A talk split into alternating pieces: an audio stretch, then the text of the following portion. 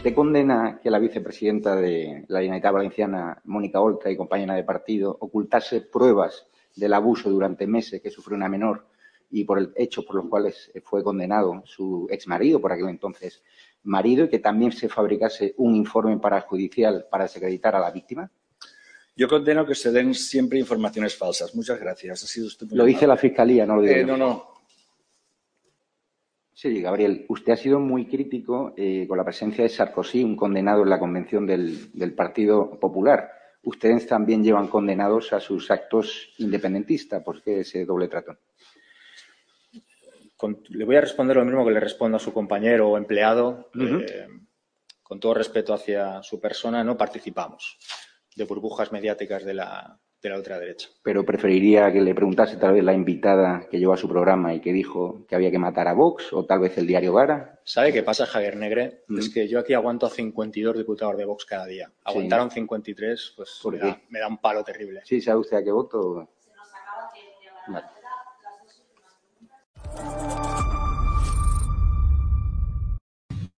Hola, muy buenas noches, amigos de Estado de Alarma.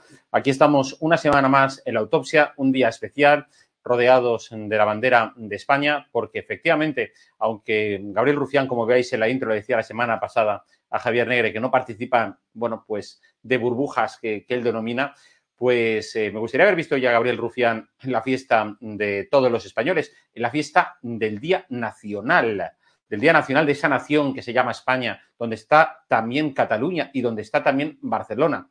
No esa parte de Barcelona o de Cataluña, Gabriel Rufián, que a ti no te gusta, la misma que tampoco le gustará seguramente a Pablo Iglesias, del cual hoy eh, vengo, vengo a hablaros hoy, aquí en la autopsia.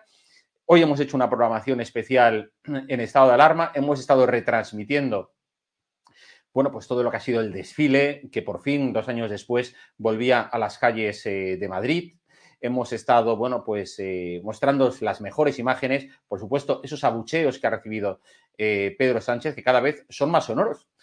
Eh, no coinciden, desde luego, el, termómetro, la- lo que se vive en la calle, ¿verdad?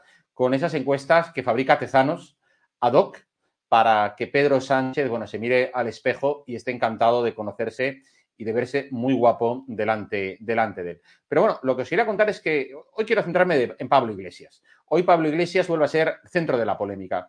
Desde que dejó la presidencia del gobierno ya no sabe cómo llamar la atención. Es el clásico notas, es el clásico pesado que siempre, bueno, pues todos hemos encontrado en nuestros, no sé, en la clase cuando éramos pequeños, el, el típico pesado en las cenas de amigos, el típico pesado en las famosas cenas de Navidad, el cuñado ese que no sabe qué gracia hacer para que todos nos riamos de él y poder llamar la atención, porque, bueno, porque desde luego por neuronas suyas no será. Hoy eh, voy a hablaros de dos hechos que Pablo Iglesias muestra mm, verdaderamente su, ignorancia respecto a lo que ha sido el Día Nacional en, España. En primer lugar, ha comentado, bueno, hoy en redes sociales y, y ha convertido en trending topic la patrulla Águila, porque dice él en, en su tweet que, él niega cualquier implicación en que la patrulla Águila haya pintado la bandera republicana en España.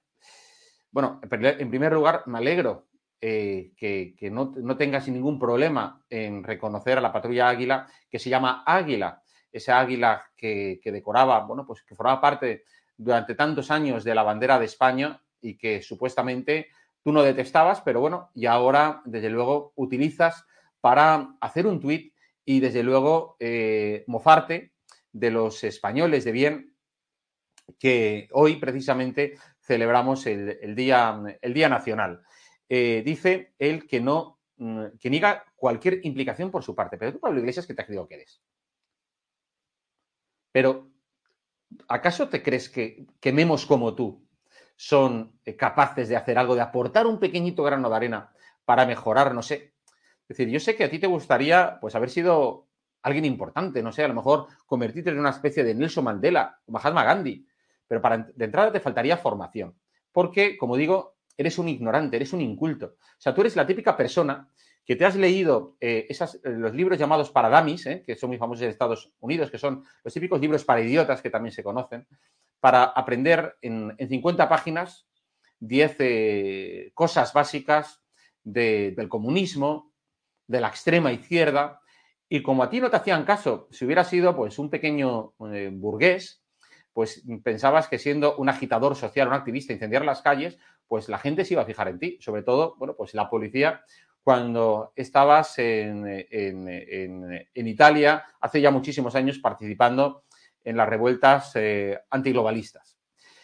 Eh, por supuesto, este tuit de, Pablo Iglesias ha suscitado un montón de, críticas en, Internet, un montón de críticas por parte de, los usuarios en las redes sociales que de luego no le ven no solamente ninguna gracia, sino que verdaderamente, claro, él saca el ángulo que le interesa, porque efectivamente la patrulla Águila ha dibujado una preciosa bandera roja igualda en los cielos de Madrid que muestran, digamos, un año más, aunque el año pasado por la pandemia no se pudo hacer, eh, un año más, bueno, pues como digo, esos colores de la bandera de todos los españoles, de la bandera que nos une. Pero mm, dejadme que también me refiera a otro de los asuntos donde, eh, donde Pablo Iglesias, voy a decir Pedro Sánchez, pero de luego, bueno, tanto monta, monta tanto, porque los dos son igual de ignorantes, eh, donde Pablo Iglesias estos días hablaba del nombre de, de, Felipe VI, cosa que a él le parecía una inoportunidad. Vamos a ver ese vídeo de esas declaraciones que él hacía estos días. Felipe VI, que decide llamarse igual que Felipe V, que fue el autor de los decretos de nueva planta que acabaron con las competencias políticas del gobierno catalán, yo no sé quién le dijo, ya había nombres, ¿eh? pero Felipe. Dice Pablo Iglesias que Felipe VI decide, no sé, decide eh, eh, en el vientre materno que le pongan de nombre Felipe porque que yo sepa, los nombres de los niños los eligen los padres, porque los niños no son capaces todavía de ni de razonar ni de hablar para eh, salir con, no sé, con el mensajito a sus padres de cómo quieren que le llame. Dice, le, acusa a Felipe VI directamente de, bueno, pues de haber elegido mal, de haber elegido mm, en una lista de nombres, bueno, pues Felipe y no haber elegido, yo qué sé, Pablo Iglesias, quizá, como a él eh, le pusieron. Porque yo creo que Pablo Iglesias, yo no sé si, yo creo que no lo decidió él, porque a este le hubiera gustado, a Pablo Iglesias le hubiera gustado que sus padres, no sé, lo hubiesen llamado Joseph Stalin, prácticamente, porque tiene más que ver con, el totalitarismo de Stalin, con el de Pablo Iglesias, que desde luego de demócrata tenía bien poco. Pero bueno, viendo un poco el pasado de, su padre en, en estas organizaciones terroristas que atentaban en los años últimos eh, del franquismo, pues bueno, pues a Pablo Iglesias seguramente le hubiese gustado pues que le hubiesen puesto de nombre a lo mejor, yo que sé, las FARC, Sendero Luminoso, alguna organización de estas que desde luego eh, muestran efectivamente los rebuznos de mamarrachos eh, como él. Pero es que, vamos a ver, vamos al fondo de la cuestión. Dice que en los decretos de nueva planta, o sea, bueno, él trata de hacer una analogía entre Felipe VI como continuidad de Felipe V, el primer rey Borbón que estuvo reinando en España eh, a partir del, siglo XVIII. Resulta que Felipe V, eh, el primer rey Borbón, como digo, y antepasado del actual eh, Felipe VI, lo que hizo fue poner orden en España, poner orden en la península y acabar con los privilegios que a día de hoy todavía, por ejemplo, no se han extinguido. Porque creo que a ninguno de vosotros, como a mí, no nos gusta pues que haya comunidades como la del País Vasco Navarra, que tengan una hacienda foral diferente a la de los demás, que tengan, que estén haciendo un dumping fiscal y compitiendo deslealmente, no solo con el resto de España, sino con el resto de Europa. ¿Verdad que eso no nos gusta? Bueno, se supone que la izquierda predica y pregona la igualdad entre los ciudadanos. Sin embargo, cuando se trata de hablar de cuestiones territoriales, la izquierda es la más insolidaria, la más sectaria y la más desigual de todas las ideologías que uno pueda conocer en, nuestro país. O sea, completamente todo a lo que, como digo, predica así. Quiere que todos seamos iguales cuando, bueno, pues cuando un rico de izquierdas no, es tan rico como un rico de derechas, que quiere ser igual de rico que el rico de derechas. Pero efectivamente, un rico de izquierdas nunca quiere ser, pues, eh, vivir en la miseria de, por ejemplo, de cualquier ciudadano eh, que pueda vivir en un país en desarrollo. En fin, menudos caraduras.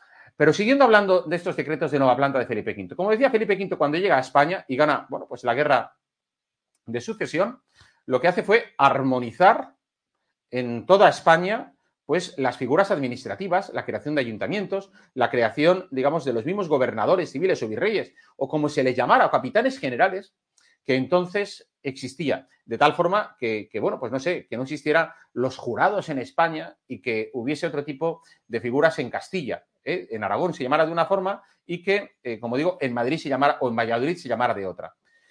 Felipe V se traía esto de lo que, por ejemplo, en Francia se había hecho y a los franceses no les ha ido nada mal la centralización que hicieron los franceses, pues ahí lo tenéis. Francia es una de las grandes potencias, no solo de Europa, sino también del mundo.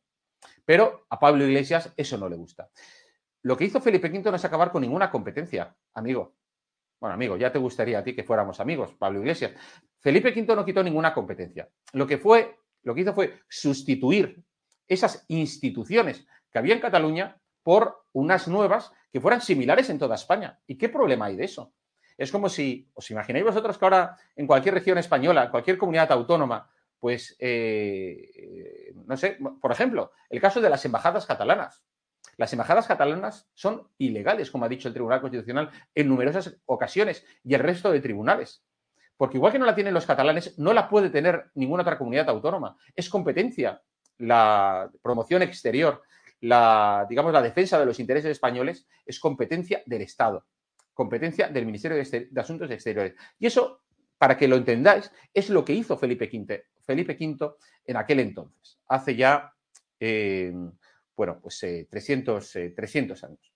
Al mismo tiempo, lo que hizo Felipe V fue suprimir aduanas, porque es que en España había aduanas. Si tú querías vender productos entre Valencia y Madrid, por ejemplo, pues tenías que pasar mm, es una, una serie de aranceles.